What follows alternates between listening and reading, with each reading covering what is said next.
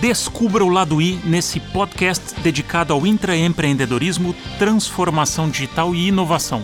A conversa aqui será sempre autêntica, com pessoas incríveis, contando suas histórias inspiradoras, seus tropeços, aprendizados e muito mais.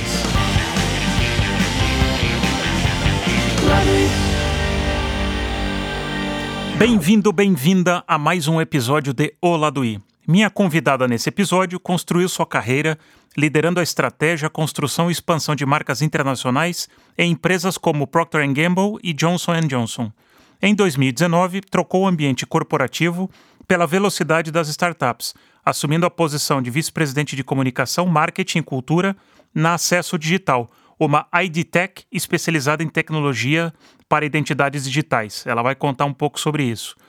Sempre engajada com o fomento das lideranças femininas, liderou grupos de diversidade pelas empresas onde passou e hoje é membro do Women Corporate Director Brasil, que tem por objetivo aumentar a participação feminina em conselhos de administração. Participa também no board do Brand Content Market Association, da Makers, plataforma de conexão de CMOs do nosso mercado, e é articulista na revista HSM Management. Bem-vinda, Gabi Onofre. Obrigado pelo papo. Gabi, vamos começar, vamos. A tua carreira é super legal, acho que dá para a gente fatiar aí em, em, três partes, né? Você teve uma, uma jornada bastante longa e bastante sólida da, na P&G, depois uma passagem pela um pouco mais curta pela, pela Johnson, mas num desafio diferente, e agora mais recentemente no mundo né, da nova economia ou empreendedorismo né, numa outra dinâmica. Vamos começar com um pouco com a nessa tua fase da P&G. Faz uma reflexão aí dessa tua trajetória da, da como foi empreender, inovar, fazer coisas diferentes numa empresa bastante estruturada, numa empresa multinacional? Acho que a primeira coisa é eu sou engenheira de formação, né? Então acho que só o fato de eu ter topado ir para P&G em marketing foi já, tá, quiçá, minha, minha primeira empreitada. Porque eu queria, eu fui diretora de marketing na empresa Júnior da Faculdade de Engenharia de Alimentos e, que, e quis seguir essa carreira. Então, entrei na P&G para aprender.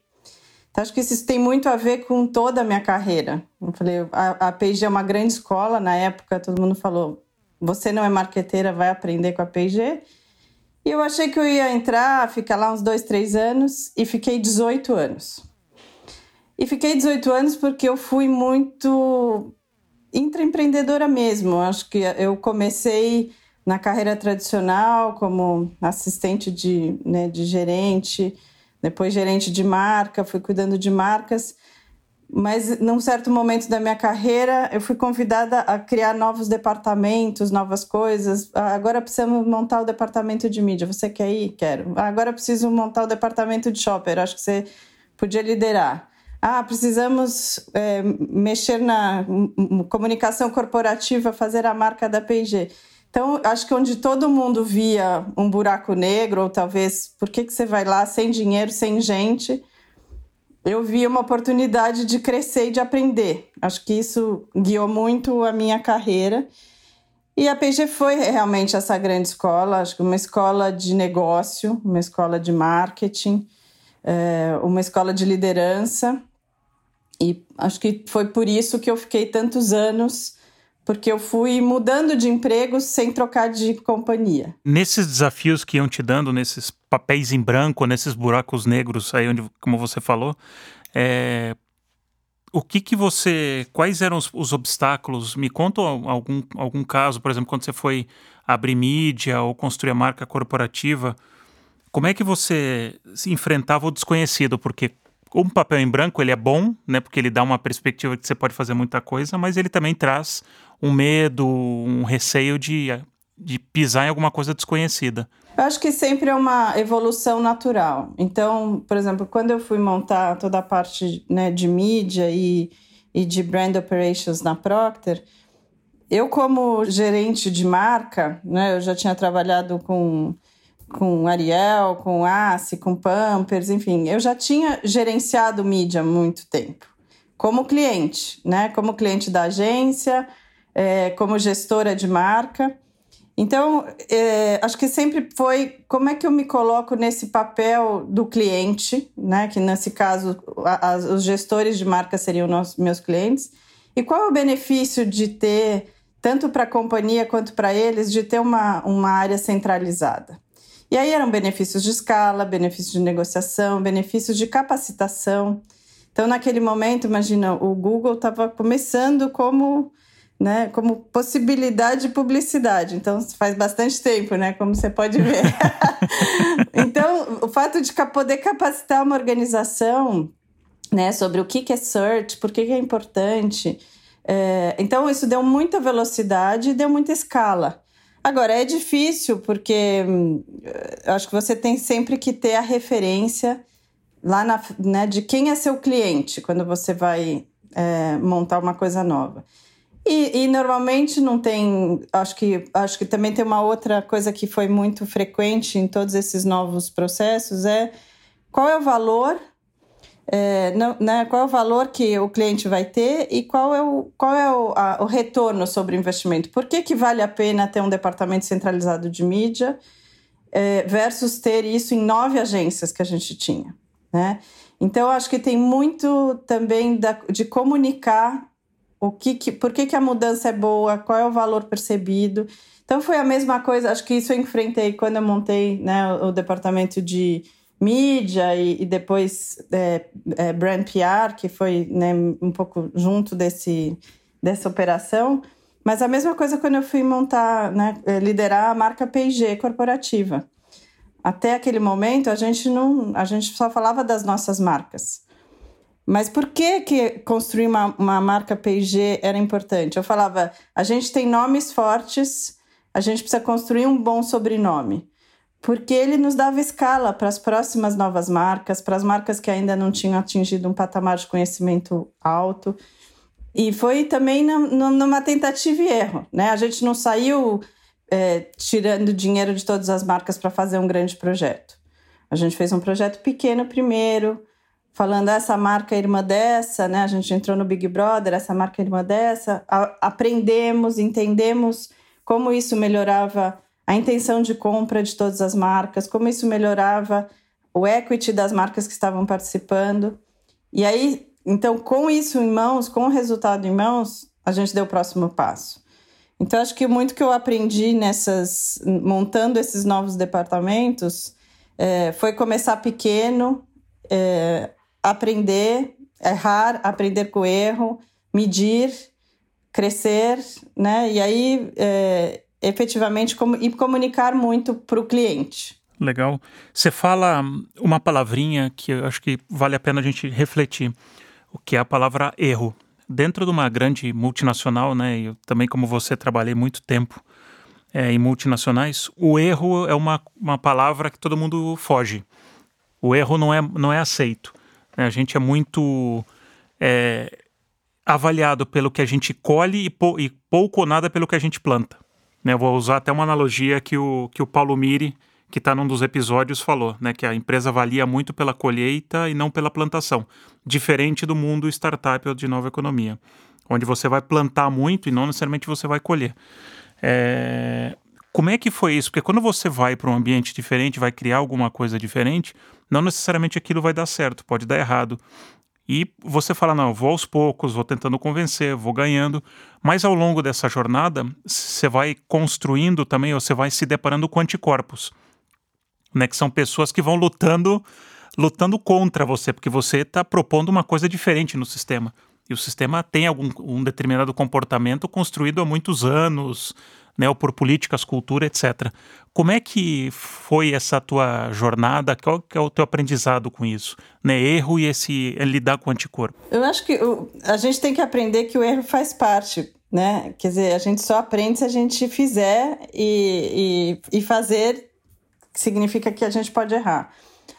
Claro, a, a P&G, como uma grande empresa multinacional, já tinha algumas coisas que funcionam em outros países. Ah, então vamos lançar Ariel no, no Brasil, vamos pegar a fórmula de sucesso que já, já funcionou em outros lugares do mundo e vamos aplicar. Que foi meu primeiro trabalho na P&G. Só que em vez da gente fazer isso no Brasil inteiro, a gente fez um piloto. Então tinha também um modelo de aprendizado. E aí a gente fez um piloto no sul do Brasil e a gente aprendeu que estava tudo errado. O preço estava errado, o posicionamento estava errado, a comunicação estava errada, o jeito de ir para o mercado estava errado. E a gente mediu tudo. Então a gente conseguiu no, no lançamento nacional ajustar tudo que a gente tinha aprendido. Então, eu acho que uma grande coisa que eu aprendi na, na, na P&G foi que e eu falava isso muito para as pessoas que trabalhavam comigo. Sabe por que, que você está aqui? Porque você é um cara que tem grande iniciativa. Você é um grande empreendedor. A diferença é que aqui o, né, o dinheiro é da companhia. Então ela está financiando esse teu erro. E eu falava, você começa, quando você é assistente, você, você ganha um quiosque. Né? Eu falava, seja sempre dono da sua lojinha, você ganha um quiosque. Você aprendeu, errou, construiu, esse quiosque vira uma lojinha, uma loja um pouquinho maior na esquina. Até virar uma mega store, você tem que né, ir aprendendo e fazendo. E eu acho que tem uma outra grande coisa que é entregar os resultados. Né? Então a colheita faz parte, sim. Porque à medida que você entrega resultados, mas que você deixou registrado por quê e o que, que você aprendeu e o que, que você vai fazer diferente da próxima vez, aquilo também te dá mais é, né, reputação, te dá um colchão para você poder fazer o próximo erro. Né? Então, eu acho que é uma combinação de fazer, testar, aprender com o erro, entregar, comunicar. Né? E, e se você fizer tudo isso sempre, é, isso vai te dando mais respaldo para você errar. A diferença é que essa lojinha aqui é com o dinheiro da companhia. Se você estivesse empreendendo, você teria que ir ao banco, atrás de investidor. O risco é seu, aqui o risco é da companhia. Então aprenda com esse risco. A oportunidade de você aprender, a companhia está te dando. Então aprenda. E os, e os anticorpos? Gabi, agora falando, né? Então, você tem um movimento de alguma coisa nova e você tem aquele movimento contra. Como é que você lidava com isso? Como é que você navegava nesse movimento contra? Sim, eu acho que os anticorpos existem em todos os lugares, é, porque testar e fazer coisas novas dá medo, né? Então, muitas vezes. É, é, melhor eu ficar aqui, eu vou ficar dois, três anos né, gerenciando essa marca, é melhor eu crescer 2, 3% e fazer o arroz com feijão, que eu já sei que dá certo, do que eu testar uma coisa nova. Acho que esse é o maior, né? É o maior anticorpo. Eu acho que essa é essa coisa de tipo, é, por que, que eu vou errar? Porque os, os as, as grandes empresas não reconhecem o erro, como você falou, né? Então, o sistema de reconhecimento, inclusive financeiro, está muito baseado no status quo, né? Enfim, então eu acho que tem muito de você ir. É, é um pouco ser hack do sistema. Então, eu acho que você tem que entender, tá bom, quem, quem pode ser um aliado aqui? Né? Por exemplo, quando é, a gente montou a área de comunicação e brand PR, é, Pantene foi um grande aliado é, para essa área no começo, porque é uma marca que tinha pouco investimento e PR era uma, uma talvez uma das grandes ferramentas de construção de marca. Então, aquilo foi um, um, um grande laboratório construir PR através de Pantene para todas as outras marcas. Então, de novo, quem são os aliados possíveis para você poder construir esse primeiro case, para você poder ter resultado? E aí, com resultados, as pessoas vão se sentindo mais seguras. Né? Então, é, e, e aquilo vai, vai, vai, se, né, vai se alastrando você vai conseguindo essa, né, e empurrando esses anticorpos porque você está, né, dando resultado e as pessoas estão vendo. Então, tem um pouco de, né, de, do efeito manada, né? Sempre vai ter os early adopters para alguma coisa e você tem que identificá-los e aí construir cases para que depois o, o late majority, né, os, os outros que vão vir, a Maria vai com as outras, é, vão, vão entender, ah, é bacana fazer aquilo que a outra marca fez, ou é bacana fazer aquilo que aquele outro gestor fez, talvez aquilo me dê um resultado mais rápido. É, não tem jeito, eu, eu, passei a mesma coisa quando eu cheguei na Johnson's, que eu precisava renovar a marca. É, eu, eu gerenciei sempre livre globalmente, então a marca estava envelhecida, precisava falar com adolescentes e precisava falar de um novo jeito. É, E foi isso, eu fui eu descobri a essência da marca, eu não reinventei a marca, né? Mas o jeito de fazer foi muito diferente. Foi muito através das, das influenciadoras, do digital, do brand content. Fizemos até um documentário sobre menstruação. Um negócio de 50 minutos que não tinha nada da marca. Mas, para chegar nesse ponto, é, primeiro que eu, eu tinha essas pessoas que acreditavam. E aí eu escolhi alguns, né? Eu tinha globalmente, eu vi que no, o Brasil podia ser um grande aliado. Então ele foi meu grande piloto, não só da comunicação, mas do novo modelo de negócio, da simplificação de, de SKUs, né? De, enfim, do modelo que a gente queria testar. E, e, e executando no Brasil, a gente reverteu o equity, virou, né, construiu o equity de novo, principalmente entre as jovens, voltamos a ser líderes o share voltou a crescer. Depois foi muito mais fácil colocar isso nas Filipinas, na África do Sul, na Índia, enfim. Porque aí você já tem um case, você já vai com o case debaixo do braço. Exatamente.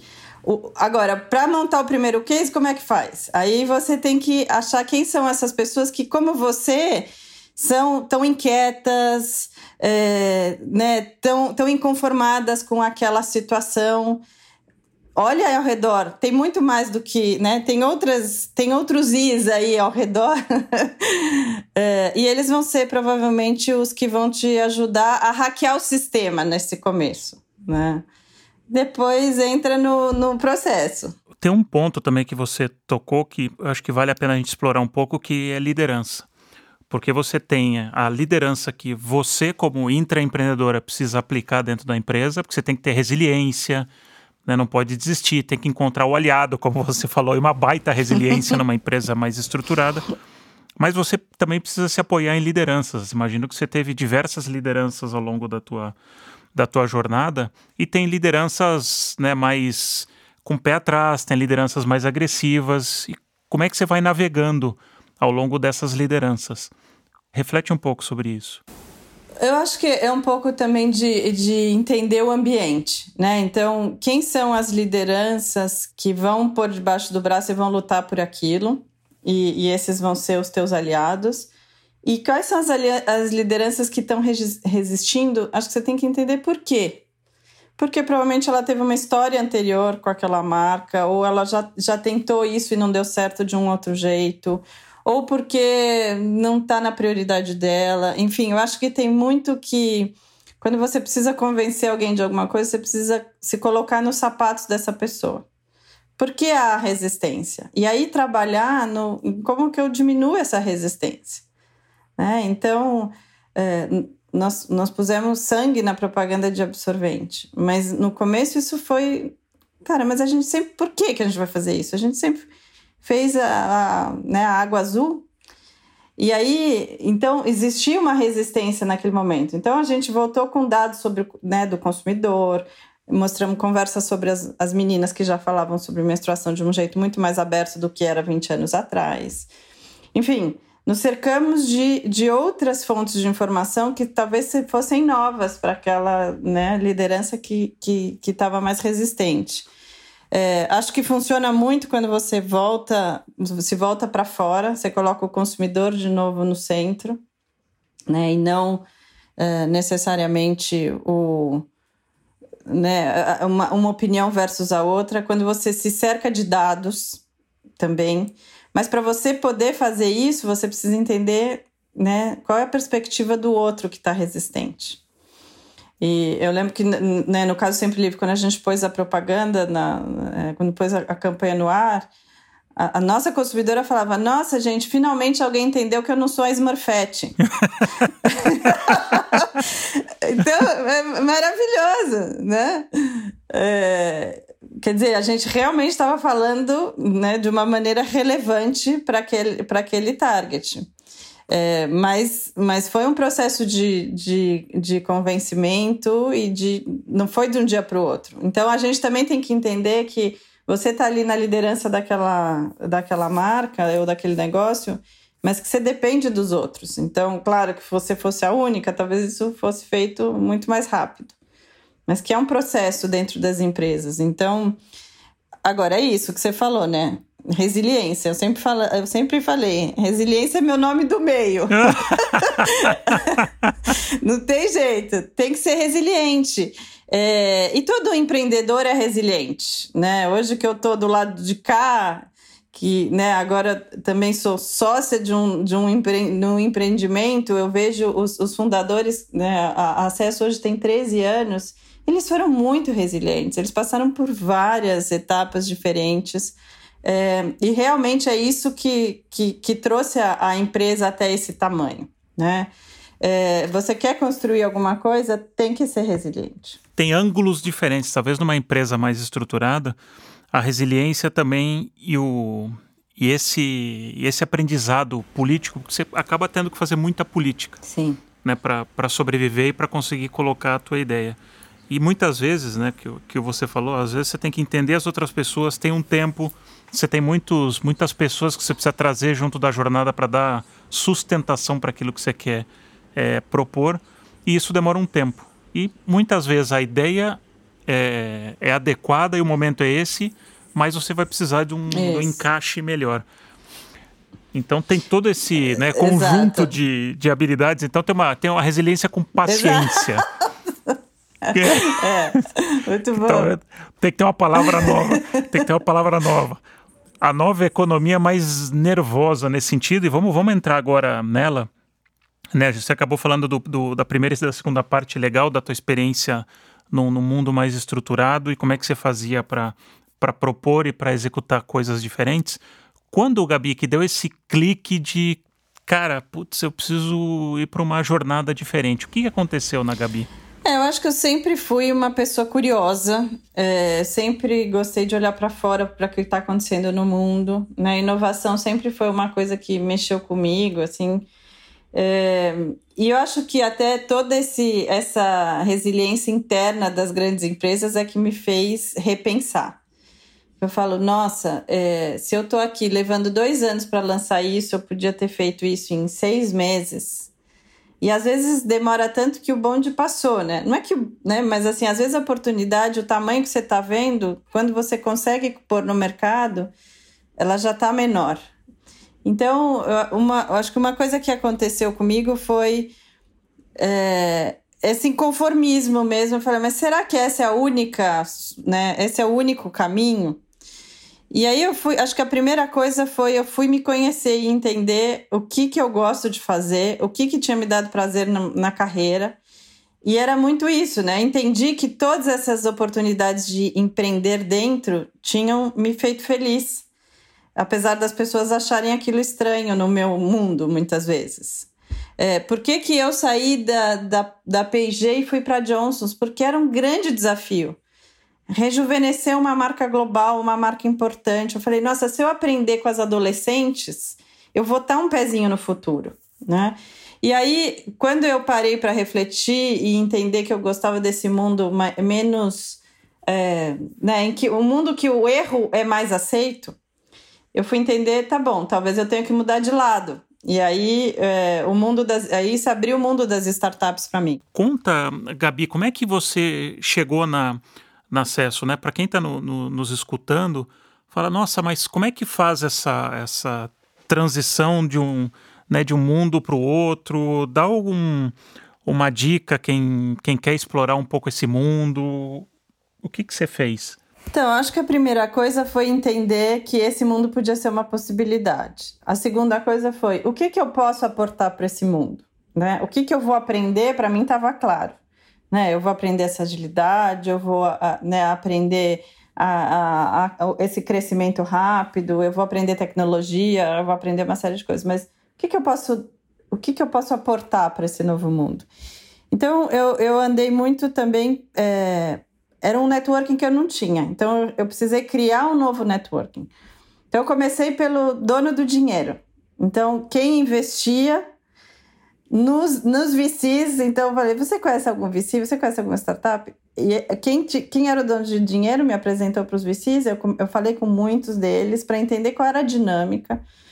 Depois eu, eu tive a sorte de ter uma, uma madrinha, é, que foi a, a, Laura, que é uma das fundadoras da, da Astela, que ela me orientou muito e falou: olha, você está pronta, você está pronta para mudar de mundo. É, e esse mundo precisa de você, porque esse mundo precisa de estruturação, esse mundo precisa de liderança, esse mundo precisa já de gente que, que errou e acertou várias vezes. Né? Esse mundo precisa de, de gente que, que monta time, esse mundo precisa de várias coisas. Mas talvez, mas você vai ter essas barreiras. Você vai ter a barreira de que você veio de um lugar estruturado, você vai ter a barreira é, de, ser, de ser mais velha. Então você tem que. Primeiro que ela me fez foi falar com muita gente que tinha feito essa transição. E, e eu, eu descobri muito, né? Eu falei com muita gente que nem me conhecia, assim, muita. Foi muito, fui super bem recebida. Então, hoje, sempre quando as pessoas me, me pedem para falar sobre esse mundo, eu também é, me disponho, né? Porque muita gente que não me conhecia se dispôs a me, me ouvir, me receber, me dar dicas. É, eu acho que daí a segunda coisa foi também entender em que momento que eu faria, eu teria valor.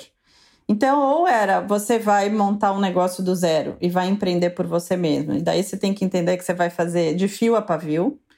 Ou você vai pegar um, uma. Ou você devia entrar num lugar que está escalando, que precisa estruturar, que precisa dessa agilidade, precisa dessa energia que você tem, mas que ao mesmo tempo precisa ajudar a, a, a estruturar essa, essa escala, que, que entende de processos, que entende de pessoas.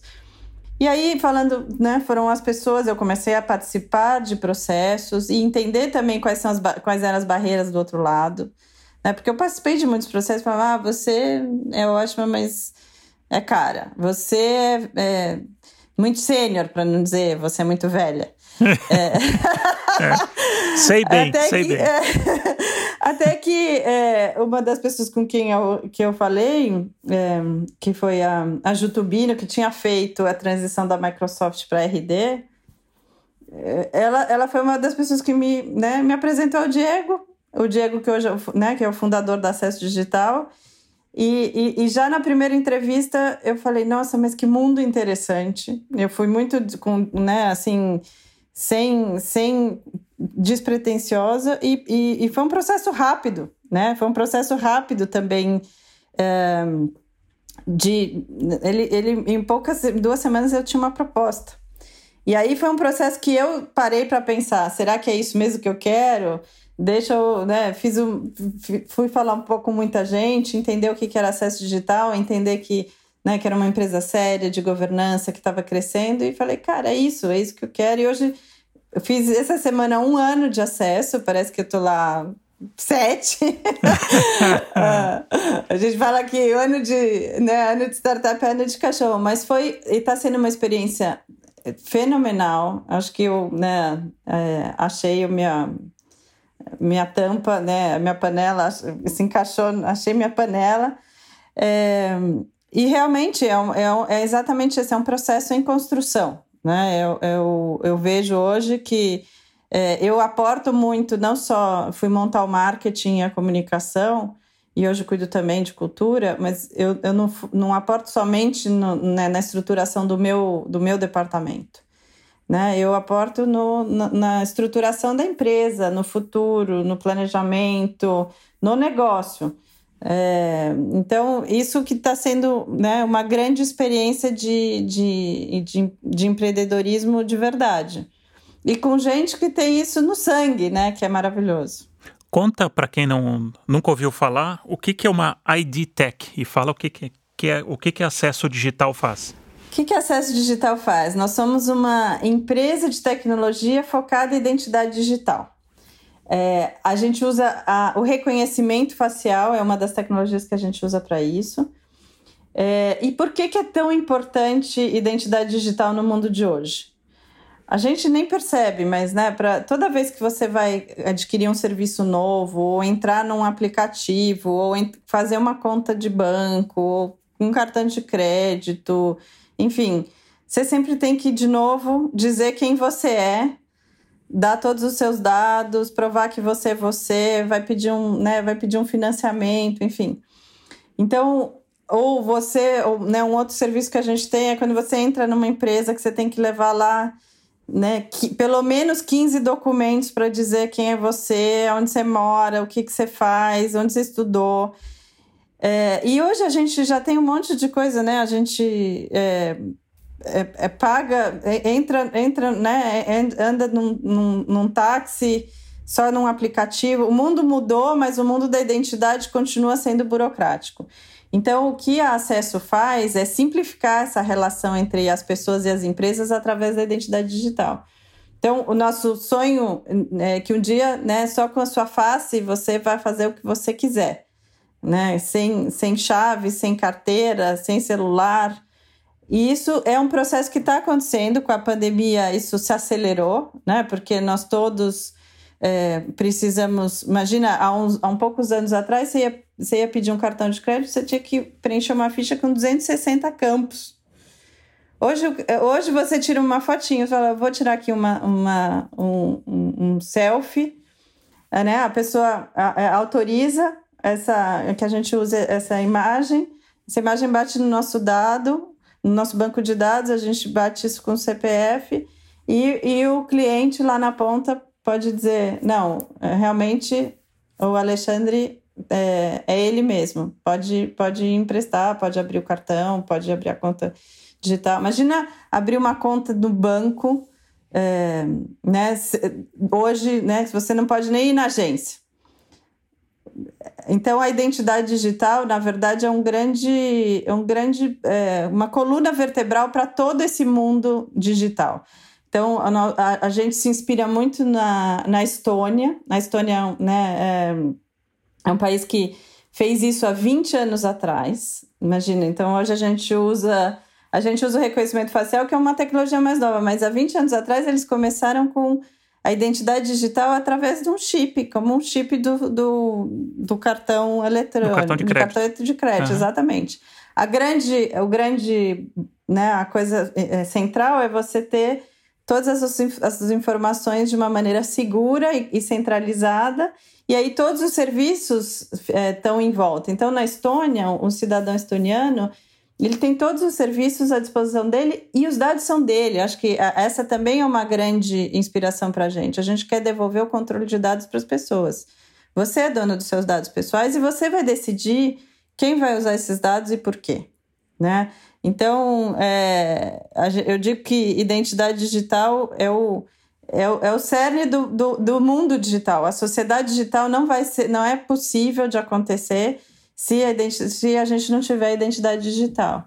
Então, é por isso que, graças a Deus, o acesso está né, numa crescente. Hoje a gente é uma empresa B2B, a gente serve grandes empresas, grandes bancos, varejistas, é, grandes empresas que, né, que têm muitos funcionários. É, mas isso é um grande mercado, né? As edtechs, talvez daqui uns anos a gente vai ouvir tanto de edtech como a gente hoje ouve das fintechs. E, e, me conta agora, vamos fazer um paralelo do o que, que você desse teu aprendizado nesse um ano, porque né, você vem de mais de 20 anos de empresas mais estruturadas e agora esse último ano numa empresa em constante transformação, evolução.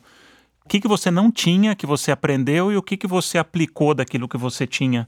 Eu acho que muito do que a gente aprende é esse dinamismo de fazer, é, aprender, ir aprendendo à medida que vai fazendo, né? Principalmente em relação à construção de, do produto e campanhas, enfim, você é aquilo, não precisa estar 100% certo para ir para a rua.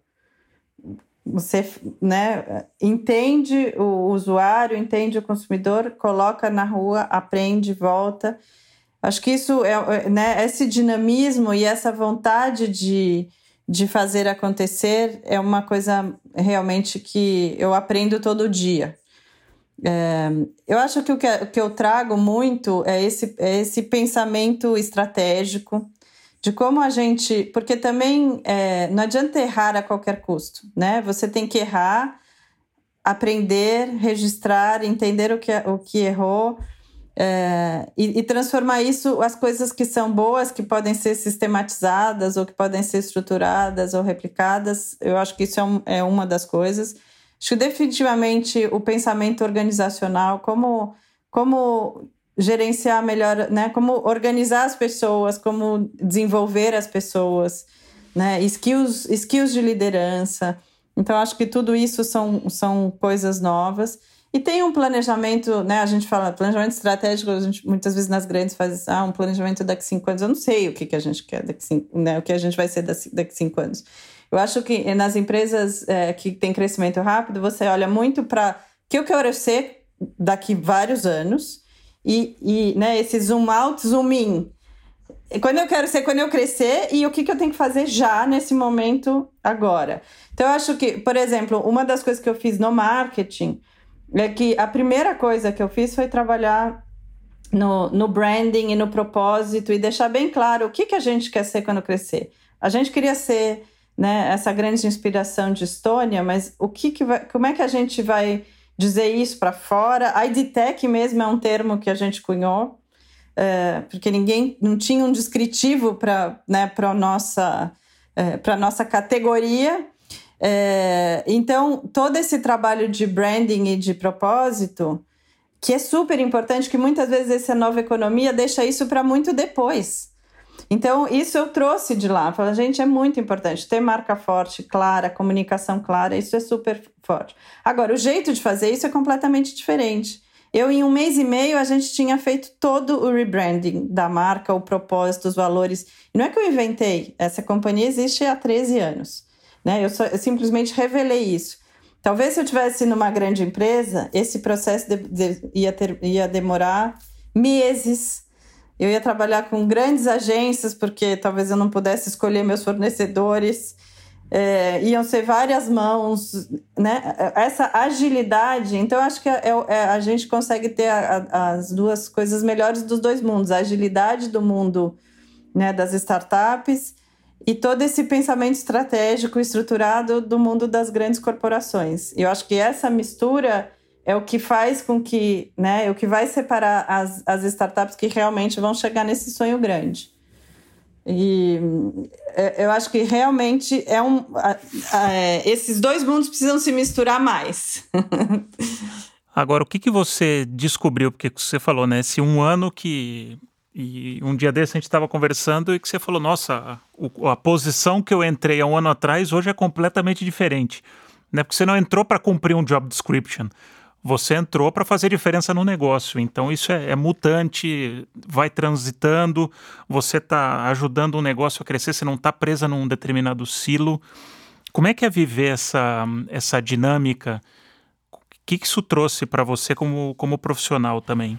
Eu acho que essa coisa, né? Eu sempre falei, seja dona da lojinha, aqui eu sou dona da lojinha, e a, e a grande diferença é que todos nós somos donos da lojinha. Então, acho que tem uma cultura muito forte de comprometimento, porque depende da gente o que a gente vai construir para amanhã.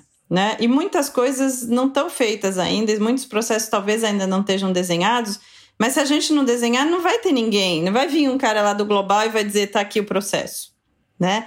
Então, isso faz com que a cultura seja muito empreendedora e muito fazedora.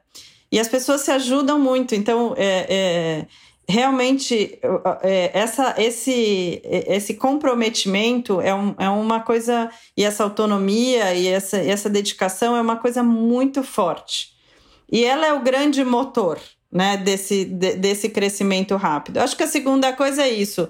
Tem tanto para construir Claro que o risco, a gente fala muito de risco, né? O risco é menor para uma empresa que fatura 100 milhões de reais do que uma empresa que fatura isso em né, bilhões de dólares.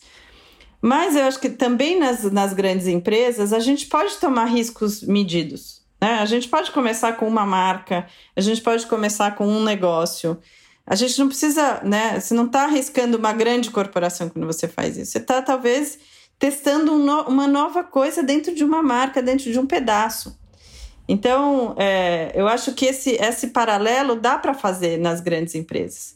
Começa pequeno, quer testar alguma coisa? Começa pequeno, começa numa região, começa numa marca, pilota numa coisa que vai, né, que, que é só um quiosque por enquanto. E, e se esse quiosque quebrar, bom, você faz um outro, né? É, você tem várias outras. É, então, acho que esse mindset é um pouco o que as grandes precisam é, trazer. incorporar. E você toca uma. Você não falou a palavra, eu vou, vou propor uma palavra para você refletir, mas você transitou por ela que dentro da nova economia que se vive muito, que é vulnerabilidade. Porque um, a gente trabalha, ou quem trabalha em grandes empresas ou em multinacionais, você, o, o, o, declarar não sei, ou isso eu não, não conheço, é um. Você não faz isso, porque está é, tá jogando contra você.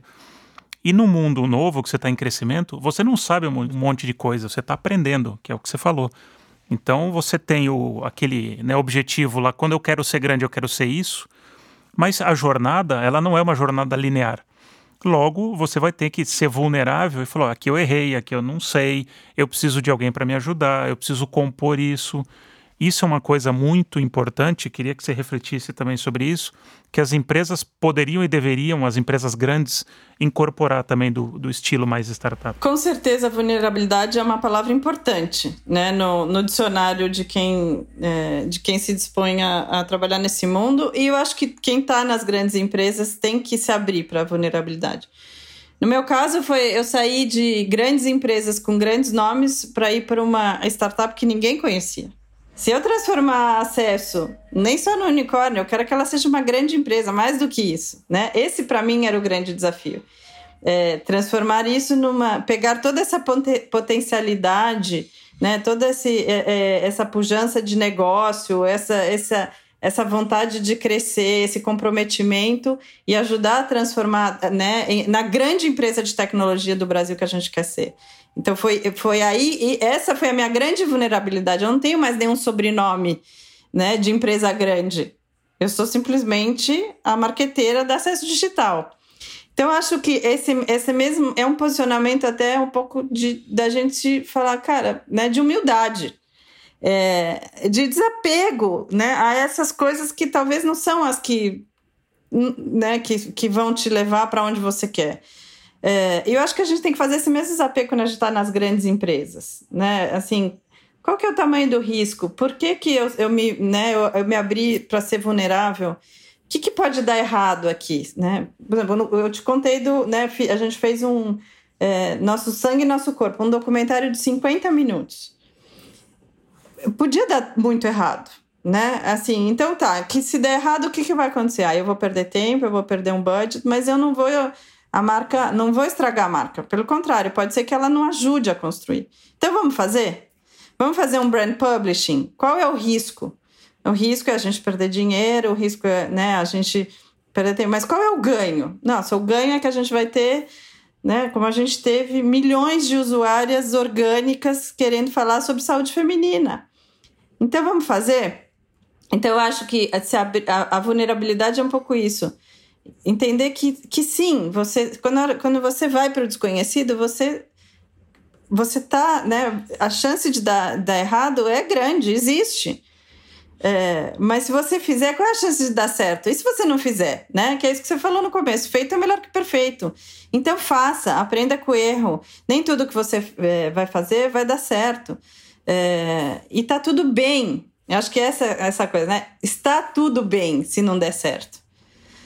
A gente tem que entender que né, é, é, é, faz parte do jogo. Você só aprende se você errar. Então erre. Né? Se dê ao luxo de errar. É, não existe crescimento sem, sem assumir algum risco, sem fazer algo diferente. É, Gabi, chegando no final da, da conversa, eu sempre faço uma, uma pergunta para para todo mundo, vou, vou fazer para você também. Você agora né, saiu das, das grandes empresas, está vivendo um outro mundo. A gente falou super, nossa, papo super legal para quem está tá escutando.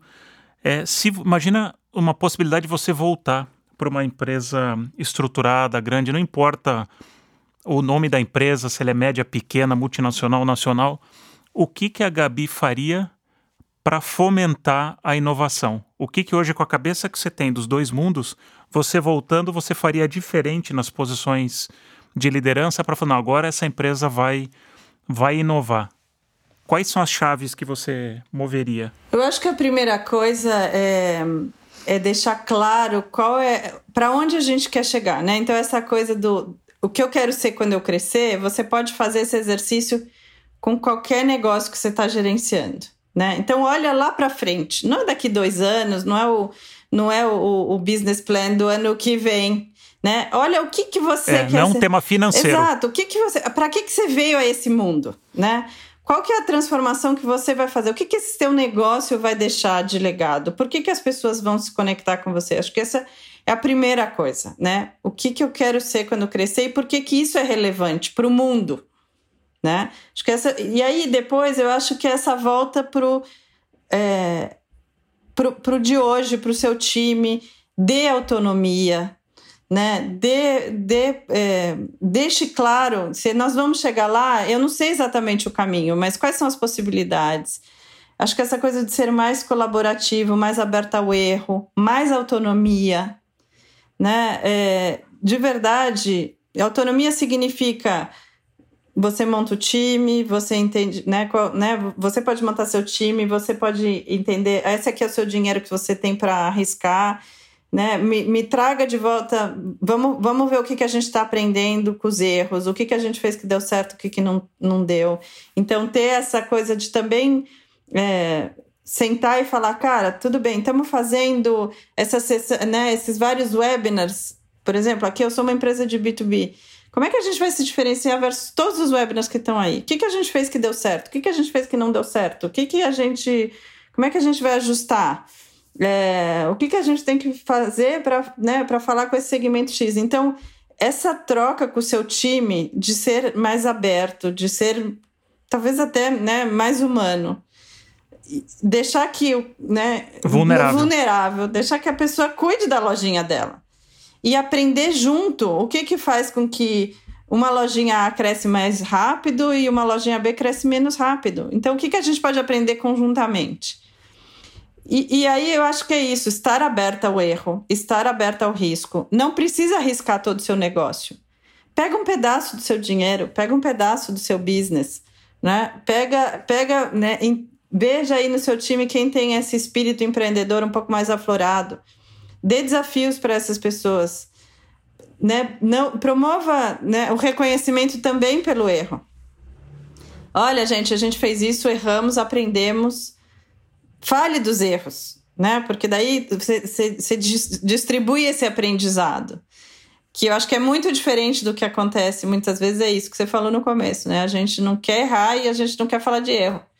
Mas se você não falar de erro, ah, né, menos gente vai aprender sobre aquilo. E eu acho que tem um pouco de, né, essa coisa de tipo, não precisa ser perfeito para ir para rua. Aprenda com o seu usuário com o seu consumidor. A melhor coisa do mundo é isso, é você poder fazer, voltar aprender. Lógico que no mundo da tecnologia isso é um pouco mais fácil do que no mundo, né? Eu vim do mundo de bens de consumo, mas não tem problema. A gente veja se tem algum parceiro que pode fazer com você antes de você montar uma fábrica inteira, né? É, você não precisa fazer tudo dentro de casa. O mundo está super conectado. Tem, né, cerque-se, olhe, olhe para fora. Quem pode te ajudar? Quem pode colaborar? Com quem você pode se conectar? Gabi, que papo legal. Espero que todo mundo que está escutando a gente tenha curtido tanto quanto eu. Muito obrigado pela, pela conversa, pela abertura, pelos aprendizados. Valeu. Obrigada. É um prazer que a gente inspire muitos outros is, né? Outros inspiradores, né? Outros inovadores, inconformados, inquietos insatisfeitos, por aí, inquietos, insatisfeitos. É, é. Porque existem muitos aí nesse mundo, eles só precisam ter voz. Gostou da conversa? Então escute mais episódios na sua plataforma de podcast preferida. E também siga o Laduí no Facebook, Instagram e YouTube. Obrigado e até a próxima! money.